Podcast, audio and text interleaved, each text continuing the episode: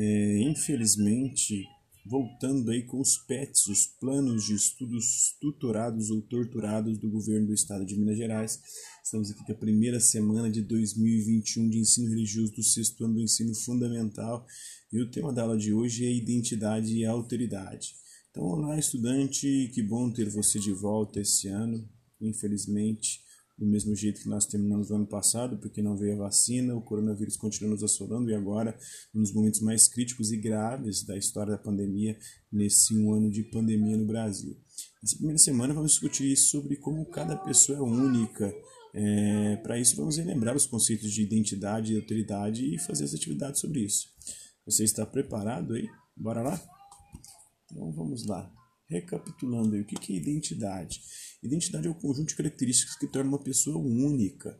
É, ninguém é igual a ninguém. Mesmo que duas pessoas sejam fisicamente muito parecidas, a sua personalidade será totalmente diferente. Mesmo irmãos gêmeos, eles têm identidade e personalidades diferentes. A identidade de uma pessoa é moldada por suas experiências de vida. São as nossas experiências, como diria o Sartre, são as nossas escolhas que determinarão quem nós somos, a nossa identidade, a nossa substância, a nossa essência. A nossa existência, a existência precede a essência, ou seja, é, são as nossas escolhas, é a nossa própria vida, é aquilo que a gente fizer dela que vai determinar quem nós seremos. De autoridade é reconhecer que o outro é diferente de você. Ser diferente não é ser é, melhor ou pior do que ninguém, é apenas ter uma identidade, uma forma de ver a vida diferente da nossa, da sua.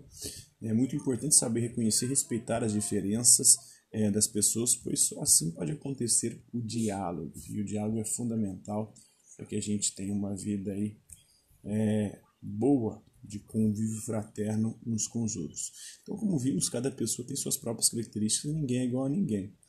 É, pense agora nas suas próprias características. Né? Complete aí que tem um desenho para você fazer, né? do lado esquerdo, tentando demonstrar da melhor forma possível quem você é.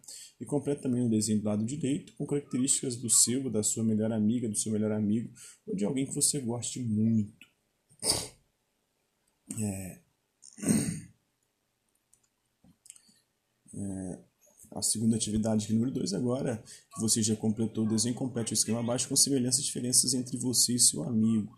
Tente pensar não só nessas suas características físicas, mas também na, na personalidade e em outros aspectos é, seu e do seu amigo.